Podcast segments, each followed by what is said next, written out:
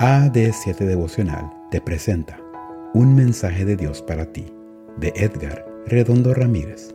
La devocional de jóvenes está titulada Los panes de la presencia, 10 de junio. Entonces el sacerdote le entregó el pan consagrado, pues allí no había más que los panes que se consagran al Señor y que ese mismo día se habían quitado del altar para poner en su lugar pan caliente. Primera de Samuel 21:6. A los panes que menciona el versículo que acabas de leer, se los llamaba también los panes de la presencia. Eran doce, uno por cada tribu de Israel, y siempre estaban en la presencia de Dios. El pan de la presencia representaba la provisión de Dios para las necesidades de su pueblo. El hecho de que había pan en la presencia de Dios significaba que Él era la fuente de toda provisión.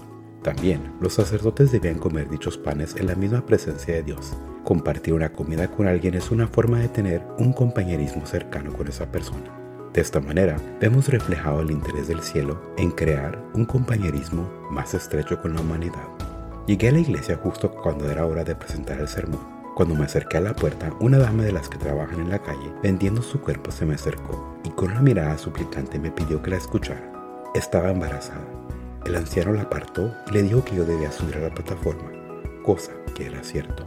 Le dije a uno de ellos que por favor la escuchara y que supiera su necesidad y que, al final, yo me encargaré de pagarlo todo.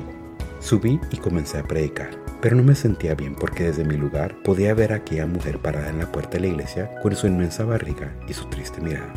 Fueron los 45 minutos más torturosos de mi vida. Cuando estaba llegando al final del mensaje, vi que extendió las manos hacia mí y cayó al piso. Bajé corriendo de la plataforma y, cuando me agaché al lado de la dama, ya estaba volviendo en sí. Me tomó de la mano y me dijo, solo quería decirle que hace varios días no gano dinero porque, como estoy embarazada, no tengo mucho trabajo. No he comido nada por dos días y me sentía mal. Quería pedirle dinero para tomarme una sopa.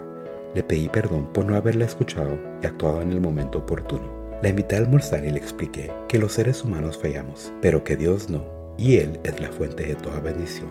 Le expliqué que, cuando Él está presente en nuestra vida, suple todas las necesidades.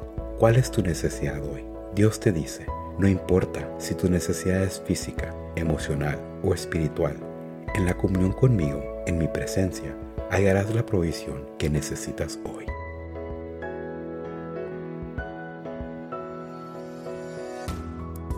Gracias por escuchar. No olvides que puedes interactuar con nosotros a través de nuestras redes sociales en Facebook, YouTube e Instagram como AD7 Devocional. Ciao!